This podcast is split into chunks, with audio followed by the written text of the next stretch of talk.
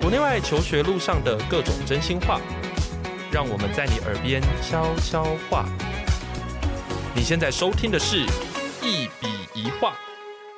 大家好，欢迎回到节目现场，我是赖老师。现在大家听到这个科技应用啊，吼，就比如说，包括我们现在的那个很夯的那个 Jet。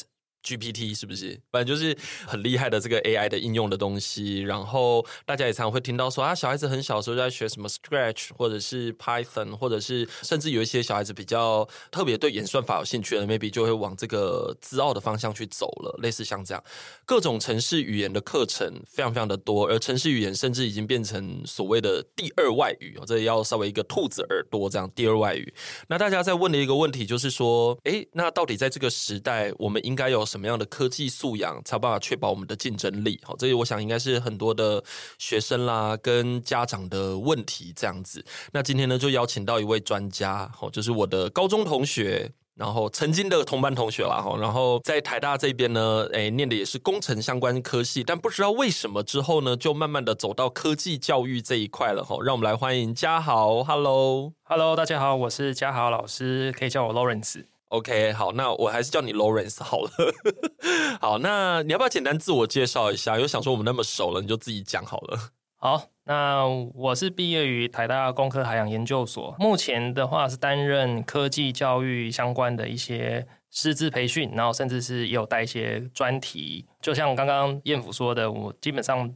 可以从事素养教育这一块，其实我蛮多多元课程的一个开发这样子。嗯，OK，而且其实你漏讲了一个啦，就是你还写过这个科技教育的教科书，对不对？对，是关于科技方面的专题制作的部分。嗯，OK，我觉得在这里简单跟大家讲一下，就是我跟嘉豪平常的这个共事的这个经验哦，这个会比较像是说，我可能有一些学生哦，他对地理的专题可能已经有一定程度的涉猎了。那当然，我们发现那些 problem 之后，我们当然会觉得应该要提出一些 solution 嘛。那那个 solution 很有可能是科技类的，所以我这个时候我就会跟家豪一起讨论，那看有没有办法去发展一些比较属于整合型的这种科技应用的方式，然后来解决一些问题。这个是我跟家豪的这个合作方式。那家豪这边在科技的课程方面，我也觉得还蛮特别的，就是。它会需要很跨领域的。我们原本想的科技课程都是可能是说城市应用啊、城市语言，其实不是。它会结合非常非常多不同的东西进来，然后带大家怎么去发展一个专案，然后来解决，就是一个特定的方法，来来解决一个特定的问题。这样，那这个是家豪的特长。那为什么今天要先跟大家做这样子的一个定位跟铺陈哦？主要原因是因为如果大家是把它想成像是那种资奥的东西来听这一集的话，可能会觉得有一点怪。好，但我们今天主要。要谈的呢，其实就是我们刚才讲的那个方向，就比较偏这种素养导向的东西。哎，你可不可以先花一点时间讲一下什么叫做素养？你认为什么是素养？我认为素养应该就是最基本，就是你有一个背景知识，对于某个领域有个背景知识，然后你知道，当你想要解决一个问题的时候，你知道大概可以从哪个方向，或者从什么地方着手。OK，所以简单来讲，并不是工具本身的学习，而是比较像说，你知道哪些东西可以为你所用。对，其实重点是你自己要有一个整合的能力。然后，其实我觉得科技素养很重要，它其实是跨领域的。嗯，环境下，因为通常我们不会去专门去解决一个属于程式本身的问题。对，我们要解决的是生活中或者是一些可能。环境啊，挑战的一些问题，所以是来自于其他领域的一个状况、嗯、啊，只是你可能用从科技的角度去切入这样。嗯，OK，因为我们平常的工作其实就是在辅导学生做这些专题嘛，然后甚至去探究一些兴趣这样子。那家好这边呢，就是超级有战功。就是说，刚才也这样讲的，大家都感觉不出来，但是其实几乎啦，吼，就是每个月都在得奖的，大家可以这么说。我就常常就听到说，哎，他会跟我讲说哪个学生怎么了，那那个学生又怎么了，然后就是各种得奖消息，这样。就是因为我们现在真的有大大小小很多很多这样的活动，这样子。你当初是怎么走到这一条路的？为什么你不是先去，比如说可能变成工程师，或者是跟别人一样，可能进台积电这样子？OK，我毕业之后，当时我是走研发替代役啊，然后后来我去就是科技公司，大概总共含替代役待待了五年这样子，也蛮久的耶。对对对，然后后来就是因为上班有一些像是体制或政治上的一些问题，所以我们就选择跟一些朋友出来短暂尝试一下不同的事业这样子啊。那一段时间主要是利用自己过去的一些经验去辅导一些新创团队，特别是大学的新创团队，有一些技术上的问题去辅导他们。这样子，嗯哼，对对。那其实我当时在做工程师的时候的工作，主要就是帮产品做一些认证的规划。哦，比方说，你这个东产品是适合要把它放在那种专有平台要用的东西，或者是火车、高铁，或者是发电厂，嗯、那基本上它有些需要做的认证测试，你要去知道，要去修改这个产品的一些设计等等。哦，那其实我。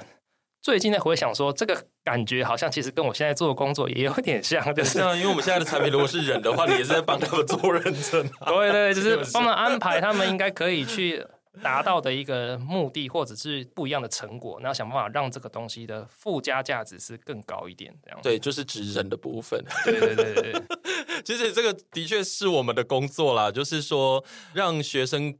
恐金个包赢了，就是说，就是没错，就是就是让他们金光闪闪这样子，就是要去想办法去开发孩子，因为其实比较开发他的亮点多，因为其实比较多我遇到的问题是他不知道自己喜欢什么，或自己能够喜欢什么，能够尝试什么。嗯，所以其实站在我们科技教育领域的老师，其实有个很重要的点是你要去刺激他，给他一些想法。一开始的课程其实蛮多是要打开他的视野。嗯，啊，给他一些范例，或者是给他一些不同的国内外的一些分享等等，那、嗯、让他去知道说，哦，其实这个东西在我这个程度，嗯，即使我现在是个国一生或国二生，其实我也是可以做到一些事情。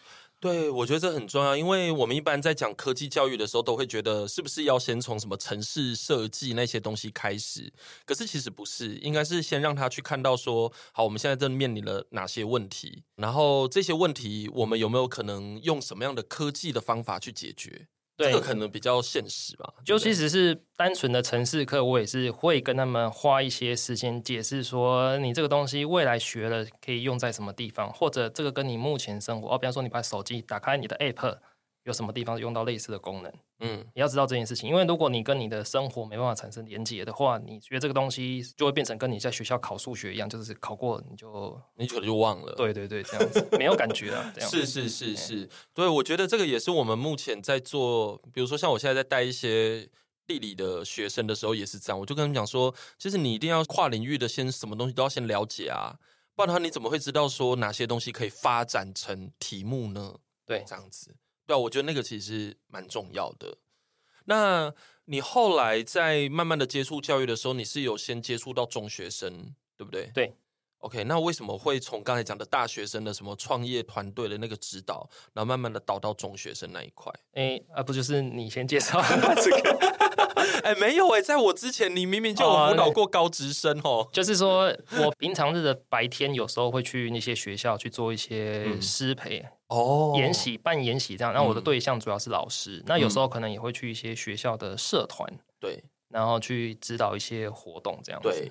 哦，原来如此，也就是说，从这个师培的，然后才慢慢的延展过来。对啦，的确是我介绍比较多，就是因为我需要，所以有这个合作的机缘，才慢慢的变成这样子。可是因为我那时候其实也蛮惊讶，因为我其实很少看到这样的老师，他算是一个新的职业，我认为啦，因为毕竟以前包含现在大部分的学校的生活科技老师，其实他们前一阵子有花很多时间，教育部。帮他们提升他们的城市能力，对，特别请他们，比方说再回去修个硕士，嗯，资讯相关的硕士，应该我我知道是有蛮多老师这样，代表说，其实，在目前的体制下，城市的师资是比较匮乏一点的，对，而且是像一些城乡差距是更明显的，对，哎，那这部分的话，其实也有仰赖说，目前像网络资源等等，像我自己也有在拍一些 YouTube，所以。嗯我们就希望说，可以把一些经验谈或者我们走过的路的一些值得分享的东西，把它拿出来让大家知道。嗯、因为其实这个东西，我们光靠体制内的一些资源，其实需要去来自于不同单位的人的一些输入，那基本上可以才可以让它可以更蓬勃的发展。对，哎，我觉得这里有一个问题，刚才你讲到进修，因为科技其实进展的速度非常的快，就像我们刚才讲的那个 ChatGPT，就是速度也真的是非常的快。对，而且最近其实有蛮多人在讨论这个事情的。那身为一个科技老师，要怎么去跟上这些东西？应该是有极限的吧？目前其实。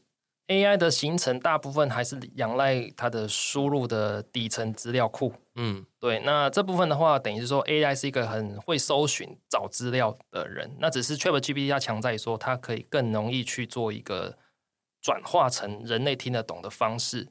比方说，像 ChatGPT，我就可以问他问题，我是可以说，请你跟十岁小孩解释某件事情，那他可以做得到的。那他的方法可能就是透过一些。语言的学习方式，然后去找到资料之后，用一些举例的方式让我听得懂。对，但是它底层逻辑基本上还是在于找到资料库有的资料。嗯嗯，这样子。但是如果你今天是一个意想不到的事情，或者是资料库很少见的问题，它可能它就答的没有那么好。对对，所以我认为这个东西基本上它是有一定的辅助效果，但是实际上还是要仰赖你本身的素养。对，如果你今天是一个程度不错的人，基本上这个东西就可以为你所用。但是如果你是一个诶零基础或者是什么都不会的人，其实嗯，对你来讲还是很难。对，你还是需要一些基本的打底的动作才可以。嗯，哦，所以也就是说，如果假如说你的底子已经打得很扎实了，其实这一些东西再怎么变化。其实也都是可以去类推，或者说要去学习它，要上手是也蛮快的。其实你是可以触类旁通啦，因为包含说，不管是之前很红的人脸辨识，嗯、或者最近可能因为 ChatGPT 兴起的这个语音辨识，或者是文字探勘等等，嗯，自然语言这部分，其实它的道理大部分都是相通的，嗯、欸，只是说我们怎么把它变成一个更符合人类使用，因为像人跟机器的差别，所以人是有感情的、嗯、文化的。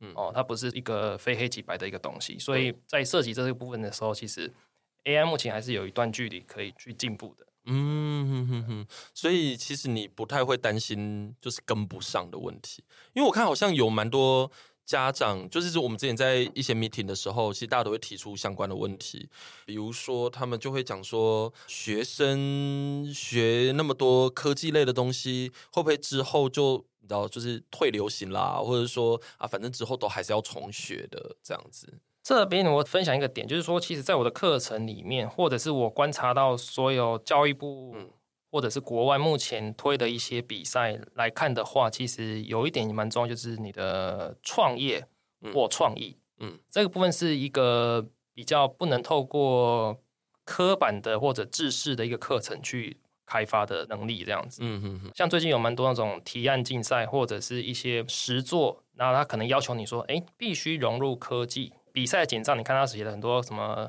科技专有名词，嗯，然后希望你去把一个东西做成一个 prototyping，然后录成一个影片，然后提报资料、报名这样子，评审去看。那整个过程其实，如果今天是一个很会查资料的学生，基本上我相信，嗯，技术难度不会是一个问题。对，主要是你的那个。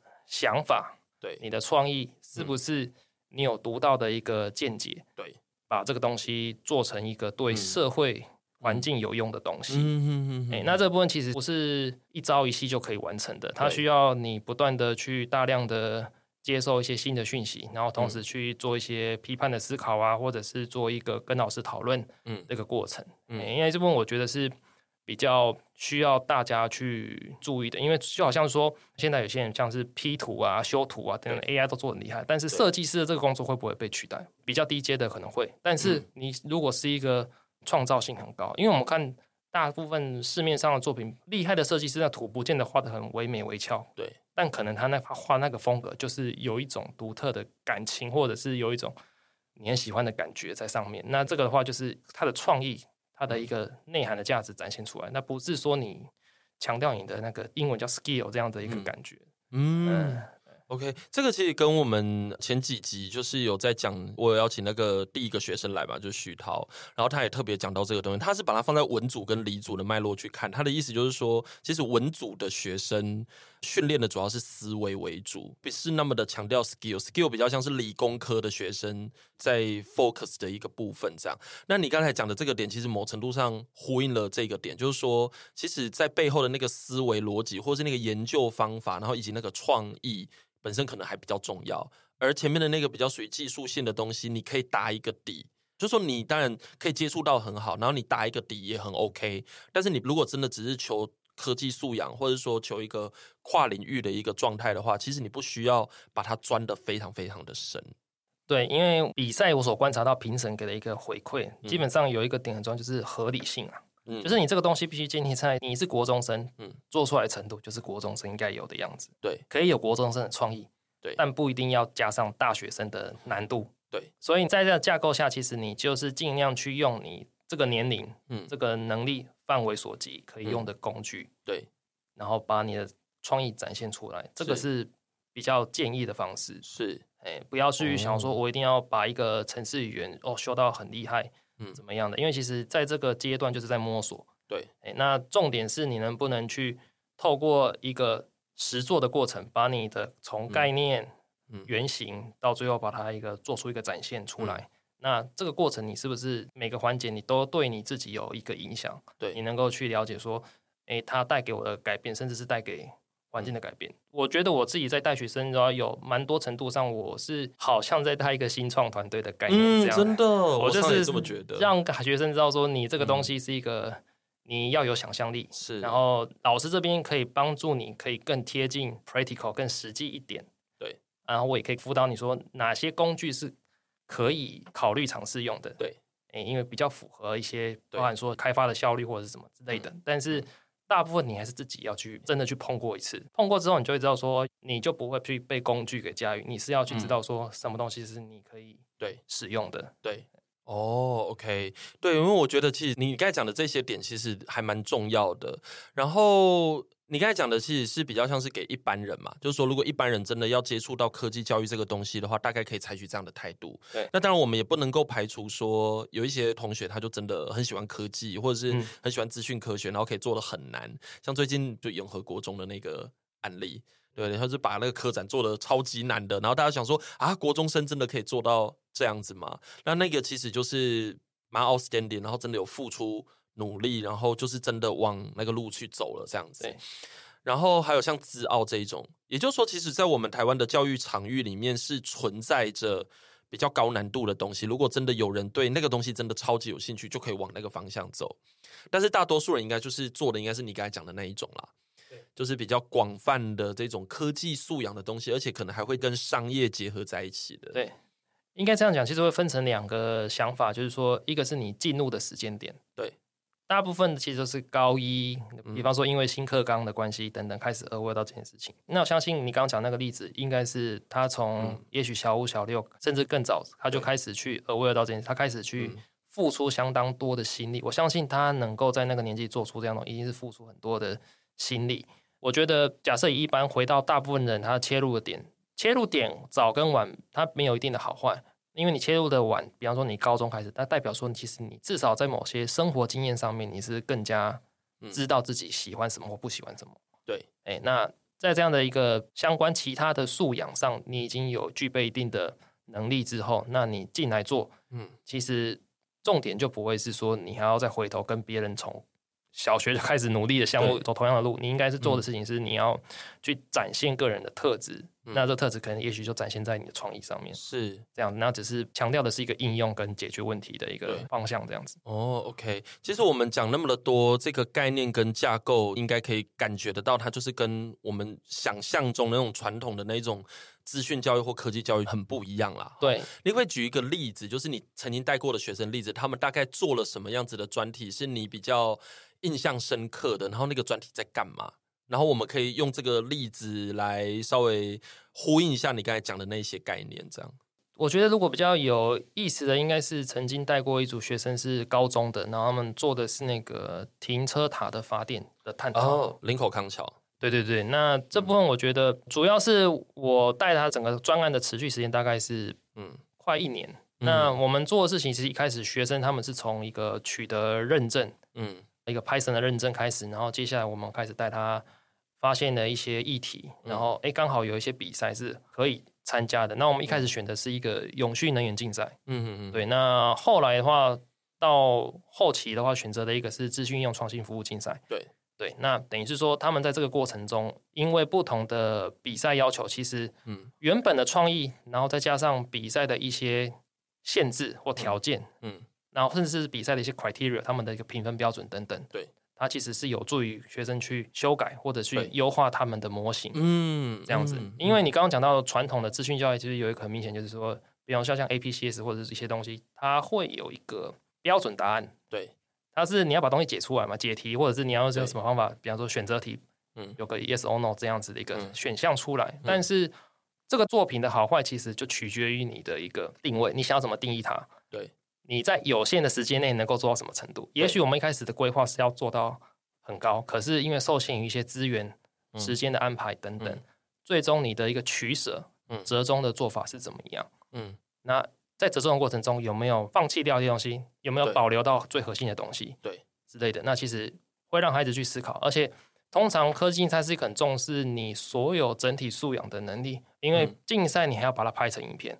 对，有些人可能他很会解题，可是他要怎么跟别人表达他的想法？对，这好重要。做成海报、对，PowerPoint、影片等等，其实是考量的 Teamwork，然后甚至是你们整个。对于个人行销等等，他其实都要去考虑。是对，我觉得这个还蛮复杂。而且你刚才其实有讲到一个点，我自己也蛮赞同，就是竞赛啦。嗯，就是说这些竞赛其实并不是目的，这个竞赛比较像是一个又一个的 checkpoint，而且它其实就是一个机会。像你刚才讲到，就是可以从这个专案里，因为它某程度上是模拟未来你在执行专案的时候很有可能会遇到的事，对吧？你有一个好的 idea，然后你去解决了一个问题，然后你提出了你的方法，那你当然要表达给大家看啊。对，然后这个比赛它就是在要求你用一个比较好的方法、有效率的方法，或者是比较有趣的方法，让大家知道你在干嘛。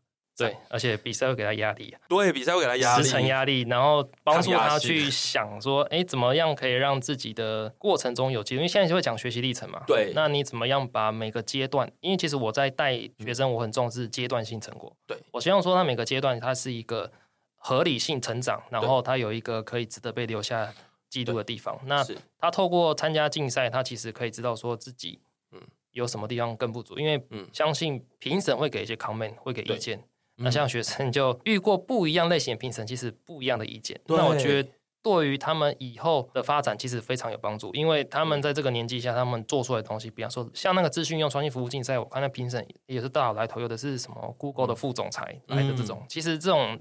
来自业界直接给你的 comment 是非常实际，是学校老师你是很难去取得这样的资源的。对，所以透过这些优质的评审，他给你的一些建议，其实他可以帮助你在一夕之间登短浪这样子。嗯，然后就是，我觉得这个东西是孩子们在这个比赛最大的收获是来自于说不一样的观点啊。对，因为即使是我带了很多学生，可是我的经验想法还是局限的。对，还是需要两代不同的养分进来，让他更加成长。对。因为其实就像你刚才讲的，这个东西很跨领域嘛，所以没有人真的是全能的。对，所以也就是说，当我们每次去遇到不同的评审给我们的东西的时候，其实对我们老师来讲，其实也都是一个学习啦。是是，对对对对，所以我会觉得像你刚才讲的这个例子啊，其实大概就可以知道哈，就是竞赛它其实也是在执行这个专案里面蛮重要的教育的一环。因为它可以让你好像有一个活动的感觉，然后让你好像有一个目标。那我们真的把东西做到了，可重点是你的东西就可以在这一些不同的活动里面，就是慢慢的优化。你最终要真的要去处理，而且有热忱的那个事情，就是你正在想要解决的那个社会的难题。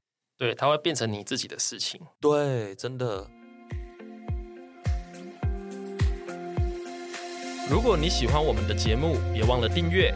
这样每一集最新的内容就会自动推送给你哦。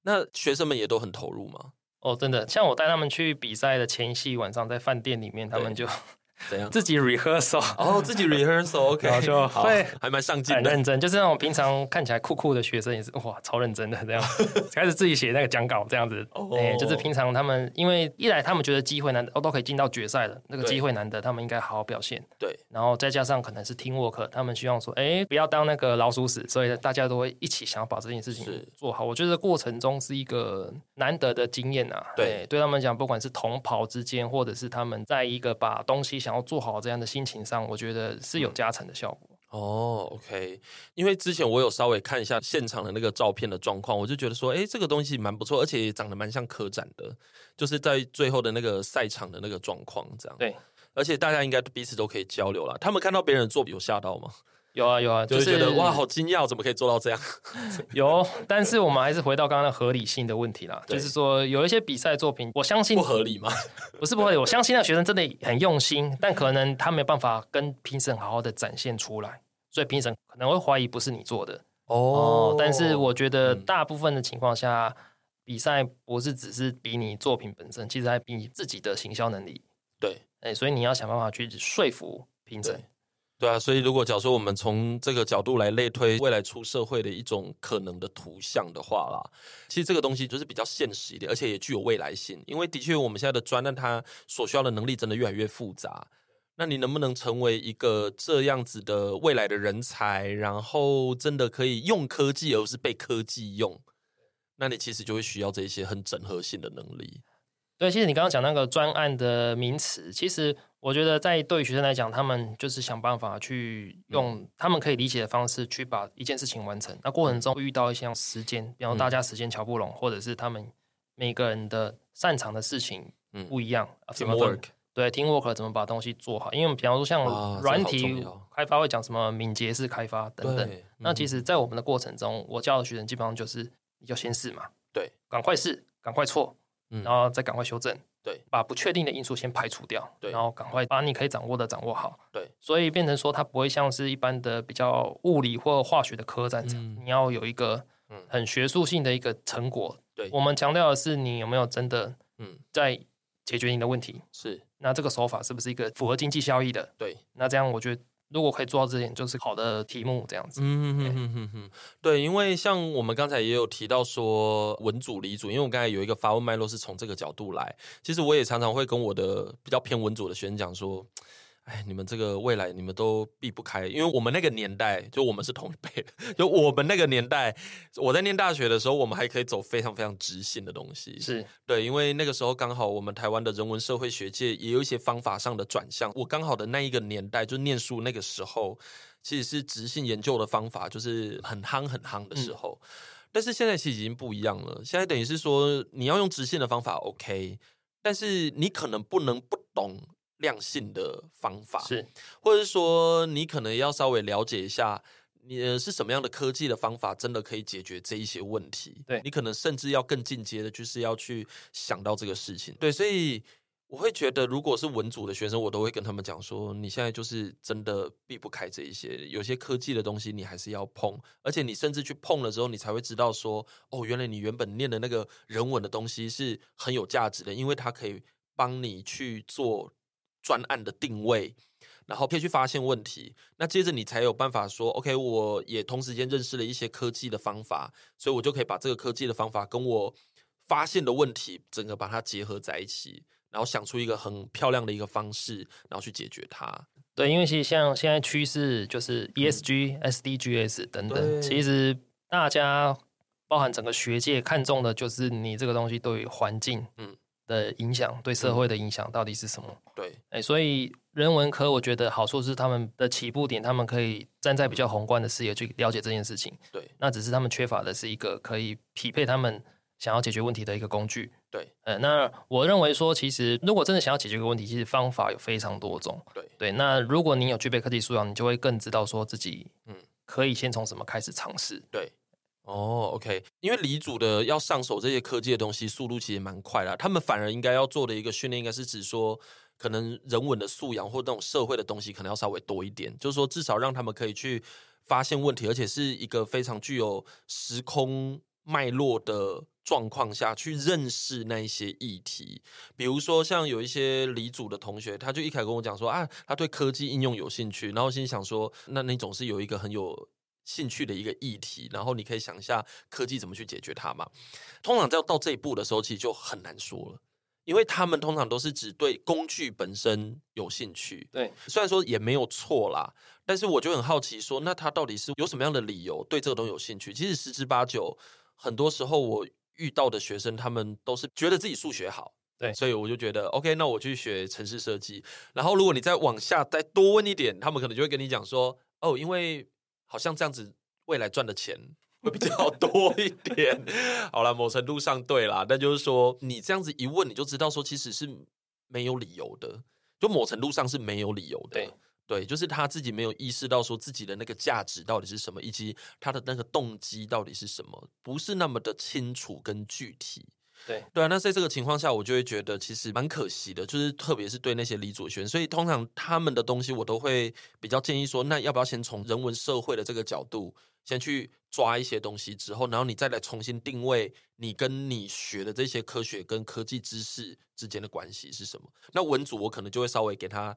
颠倒过来，我反而会去跟他讲说，你可能要多去看一下一些 solution，还有一些科技的方法，现在到底发展到哪里了？这样子。那你自己本身在教学的过程中啊，你有觉得有没有哪一些点是现在在执行科技教育上面蛮困难的事？最困难是时间吧？我觉得现在学生都蛮忙的。哦，对，这一点也是，就一个人身上可能会你要补习，然后又有一些。学校的考试、专案、嗯、比赛、社团等等，所以你真正能够好好的静下心来做一件事情，时间其实没有很多。嗯，那当老师的其实就是想办法帮他们更有效率的去对达成一件事情。对，哎，那我觉得目前第一个是时间嘛，然后第二个可能是他的背景，嗯、像你刚刚讲的，为什么他们有兴趣，可是不够具体。其实这个是仰赖他们对于年纪是一个因素啦，然后再来就是说他对于这个世界到底有没有到很认识。对，有些学生他们就是对于新闻时事或者科技发生的趋势哦都非常有兴趣。嗯，有时候我带课程，我就会请他们去分析一些科技公司。嗯，哎，比方说像 Apple 啊，或者是 Meta 啊、Media 啊等等。其实大部分我据我观察，大概六七成以上的学生，其实如果从这个方向去切入，他们是。有兴趣的，他们会说：“哦，为什么你们不买某个品牌的东西，而且要买什么东西？嗯、那这个背后到底是有没有什么商业的逻辑在？然后，甚至是说这个东西的核心竞争力是什么？因为科技带给我们的好处是什么？对，就要去想。那我觉得从生活中去切入，一开始有一个可以比对的东西，要慢慢的去 focus 聚焦到他们真正、嗯。”能力所及可以做的事情，嗯，有了具体，然后时间上如果也克服的话，剩下的大部分我觉得都不是什么太大的问题。嘿，老师其实大部分的工作是把他们的想法跟实际层面去做个融合，对，让事情可以顺利的走下去。对，因为最怕的是说他可能有兴趣，可是他的东西太难了，对，没办法把它缩小或者把它切割，嗯，那变成说他这个东西就很难，就好像你考一张很难的考试，你就只努力考就是考二十分，对。对，那有没有办法想办法把考卷变成难度只有一半？对啊，你要这样一考就可以考到比较高六七十分以上。嗯、那这样他其实他就觉得说，哎，这个东西阶段性成果他是拿得到的。对，那他就会觉得说，我可以再往下继续尝试，比方下一个比赛。嗯，我说的明年有什么新的计划这样子。嗯嗯嗯嗯嗯，我觉得你刚才讲到一个点，我也非常的同意，就是学生们现在的时间都好少，其实老师的时间也很少啦。我每天都觉得时间不够用，而且希望可以再多睡一点觉。那就是说，对，像我们今天就是早餐约会，那就是说，就是学生给自己的时间去蹲的那个时间跟耐性，其实是不太够的。大家真的都把时间压缩的很紧。我这个也要呼应到前几天跟那个徐涛的录音，他里面其实有提到，就是他觉得现在的人其实就是烦躁。就是说，他没有把那个字讲那么重，这是录音完之后他才说的。他就说，其实他原本想要把那个说法把它讲得稍微更重一点，其实就是烦躁。就是说，现在大家太汲汲营营的在很多很多的事情上面，你就是好像你一定要非得要做这么多的事情，你才会有一种安心的感觉。可是，当你做非常多的事情的时候，其实是没有办法把事情做好的。而且，我觉得像有一些 short time 是是非常重要的，就是那种。空白的时间，因为当你能够空白的时候，其实你的大脑也不是真的在休息，它其实是会有一个机会帮你去做一些重整，对吧？这个是心理学里面他们在讨论一个东西，就是跟心流有关的东西。这样就是说，其实人是需要休息，而且需要空白的时间的。然后，当你有那个时间的时候，你才真的有时间去多做一点探究，然后多去找一些资料，而且你才开始能够在那个过程中让某一些东西回来。这样的话，才有助于你刚才讲的这种很跨领域的东西，或者是真的要去做一个专案的时候，可以把东西做好。想到一件事情，就是上这个课，嗯、其实不是说在课堂那两三个小时就是在上课。是，其实如果您决定要走这一个科技专案的话，应该是你的任何时间点。对，你都会需要观察你的生活。对，那如果你没办法静下心来，你就观察不到。对，哎，所以我们的课不像说，哎，你就只有上课专心听，啊、下课就没事。不是的，你有一些功课，然后有一些任务你要去达成。对，哎，收集资料啊等等，嗯、所以变成说，你要想办法把它变成。融入到你的生活的一部分，是这样子，你才可以把这个事情做好。对，而且其实更重要的一件事情是，刚才讲的这个过程也不是专指科技应用啦。其实任何做研究都是啊，就我们可以稍微回想一下我们自己过去 曾经做研究的那个时期，对吧？也不可能整天都在做研究嘛，他会需要有时间去沉潜啊，然后去看，然后再去思考。那你觉得科技教育这个工作做得还开心吗？大部分时候是蛮开心的啦，对，就是什么时候会很不爽？学生不乖的时候，学生没有进度的时候，应该说我可以接受你很努力，嗯，然后尝试过，但是效果不好，这我可以接受。哎，对，重点是有先去试过，对，但是我不希望说你就是白纸一张，白纸一张，然后来了就是等着人家喂东西进来给你。真的，嗯，其实也不是因为我想偷懒，最主要是你如果是双向的一个进行的话，你的吸收效果会更好。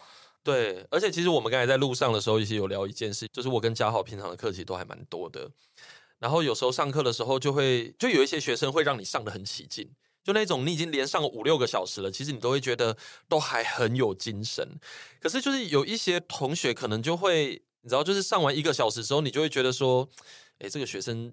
也没有准备啊，然后他也没有那么好的 feedback，然后有点像是你就问他问题，然后他也只是回答一个字或两个字，那这样子的话，那个效果是什么？就会让人家很怀疑。就是说，也不是我们不认真上课了，但就是说，学生的 feedback 其实是会影响到老师的那个你知道教学的那个状态，然后这个东西也会影响到整个专案的进行。因为如果假如说学生的那个主动性如果不够的话，其实就会觉得那个专题。感觉好像是老师做的，就不太像是 学生做的。其实我们推到一个比较动机性啊，就是说你做一件事情的动机是什么？嗯，好动机、坏动机都没关系，而不是你上一个僵尸这样子没有感觉的。对，你如果觉得好，我就是想要参加比赛，觉得这样也 OK，没关系，反正对，总是要尝试嘛。对。但是如果你是一个，我只是想要把这个时间补满这样的效果的话，其实整体的表现其实会打折扣。包含说老师们在带的时候，可能原本预计今天进度可以交到嗯九十，可是哎只能。到八十就交不下去了，因为前面的东西它补不起来，等等之类的。所以其实专案类的东西绝对是仰赖双向沟通，对，保持良好的一个讨论，嗯、这样子是有助于一个题目的发展。嗯哼哼哼哼，因为你刚才提的这个科技素养啦，它如果假如说它变成是一个专案的形式，就是说我们今天真的要针对一个 problem，然后真的去提出一个 solution 的话，其实也要看那个学生主不主动诶、欸。对，如果不主动的话。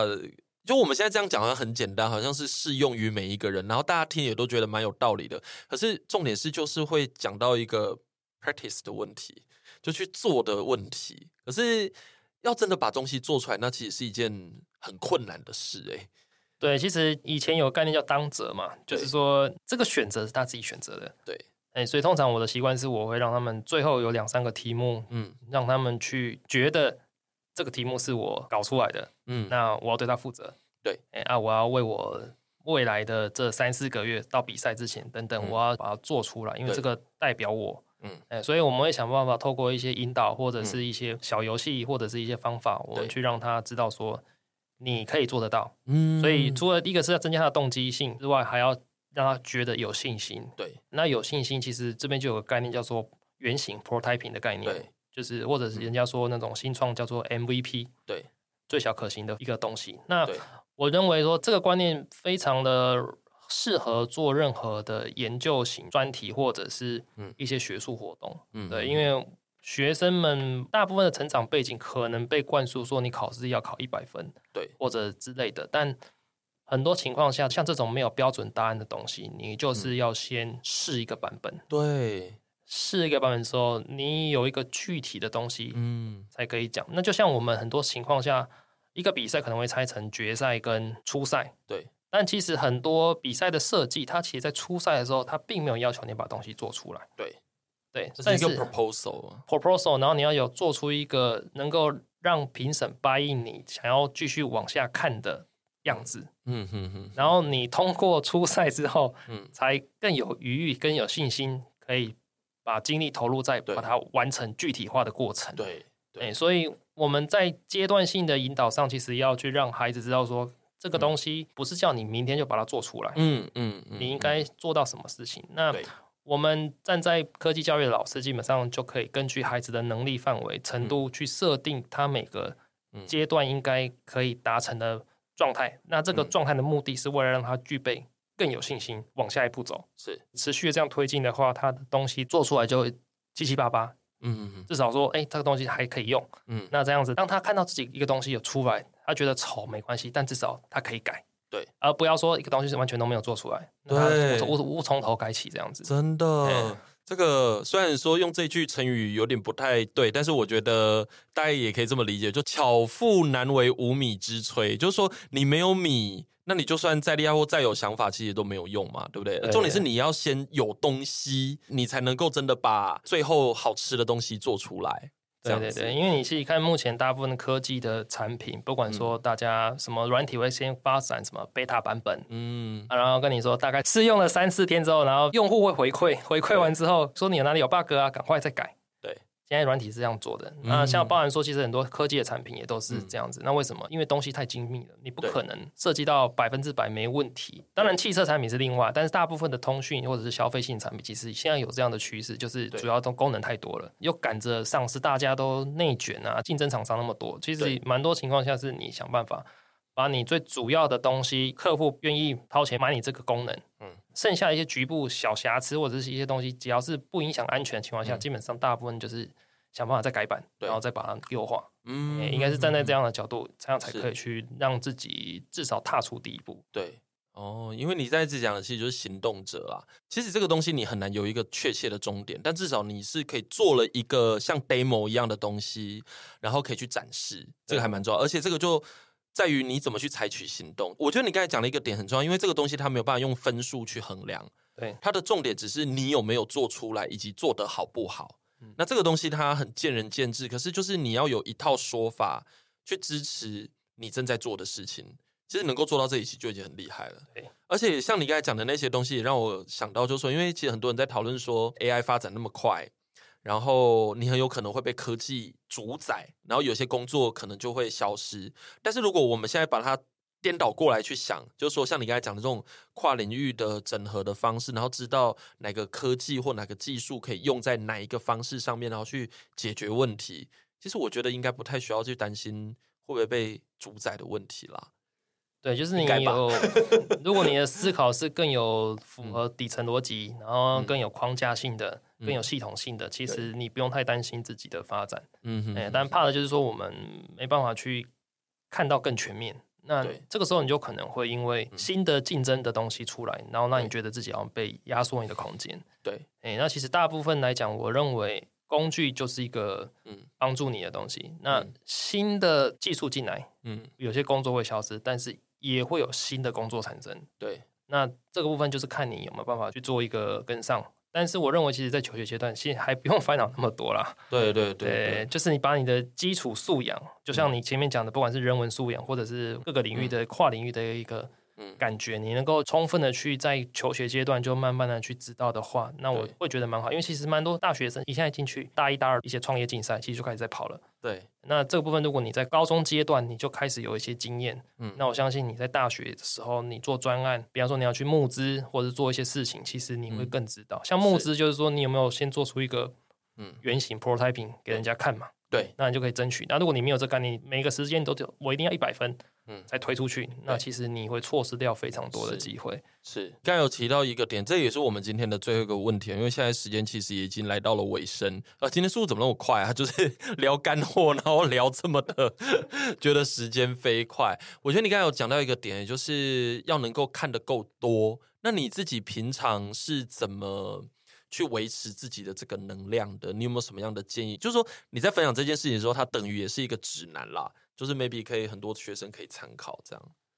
其实我现在大部分的知识，其实跟大部分人都一样，都是从网络上来的。嗯，因为网络现在要看哪看什么？比方说有一些比较知性的节目啊，嗯、或者像 Discovery 啊这种的，嗯、那甚至说可能有一些国内外的新闻或者是专题的报道。嗯，当然有时候也会查一些论文啊。哎，但是大部分其实我的工具基本上都是网络上，所以你也可以做到这样子。是每个人的工具起点都是一样，只是说我们比较有经验的人，比方说像我看文章或什么，我们就会知道说讲的重点是什么。然后现在慢慢演变到比较后面是知道说这个东西讲的到底是一个局部的，对，还是一个比较大方向的。嗯嗯嗯。那我们希望说当然是尽量可以朝着看着大方向的这样的一个东西来让他觉得说。哎，我可以想看看这个东西可以怎么去引导我的学生去知道说现在有什么东西在转变，嗯、然后不要说不小心就是走的太局限，对，这样子。嗯嗯嗯，比如说像我自己看是会看什么国际大风吹啊，Today 看世界，就是这种比较偏人文一点的东西。可是因为它里面其实也常常会有一些科技的介绍啦，嗯。然后也会看到很多的议题或者是难题，然后你再搭配一下正在发生的几个国际大事，然后配合 Discovery 啦、National Geographic，或者是说去看一些什么科学人、雷卡，就是这些杂志，反正就是杂着看，其实就会有一些帮助。我认为最一开始的知识，我建议当然是从书本啊。如果你要对一个新的议题，嗯、对你当然，我觉得因为我写过书，我知道 写书的人真的非常的用心，很辛苦。他好不容易把一些知识有系统的介绍整合在书本里面，那你初学者最快的方式就是看一本书把它看完，就是这个最经济的方式，那也是最有效率的方式。那你一个领域你大概看了两三本书之后，那你接下来新的发生的事情等等进来，你就可以更快有一些 sense。嗯。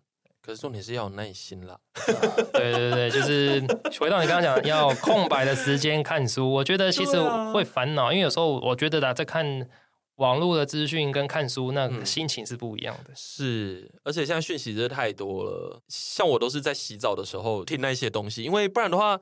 平常上课的时间实在太忙了，而且还要备课啊，什么又要准备一些议题啊，所以我通常就是透过这样的时间来继续补充自己的能量啦。反正总而言之，像你刚才讲的那些要阅读的东西或要看的东西，也真的还是要有你知道耐心，真的要有空白的时间。才把它做得到。是，好，我们今天这一集呢，就是各种干货，然后聊好聊满这样子。然后虽然说我们里面提到了蛮多我们在执行课程上面的一个经验，但是这些经验其实也是要去呼应我们前面几集可能有提到的一些概念，比如说像特别是徐涛那一集，或者是说有一集我们在谈的是数奥跟资奥的那一集也是哦。其实这些内容啊，如果可以稍微做一个呼应，那大家应该可以把我们今天讲的这些要怎么去执行一个具有科技素养的这样的一个专案，然后可以把它定位的更清楚。好，那今天呢，希望这些内容对大家有帮助。那我们就下一次见喽，拜拜，拜拜。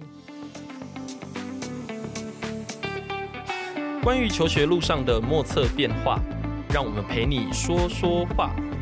如果有任何关于节目内容，又或者其他国内外教育的大小问题，都欢迎到一笔一画的 Facebook 和 IG 留言给我们哦。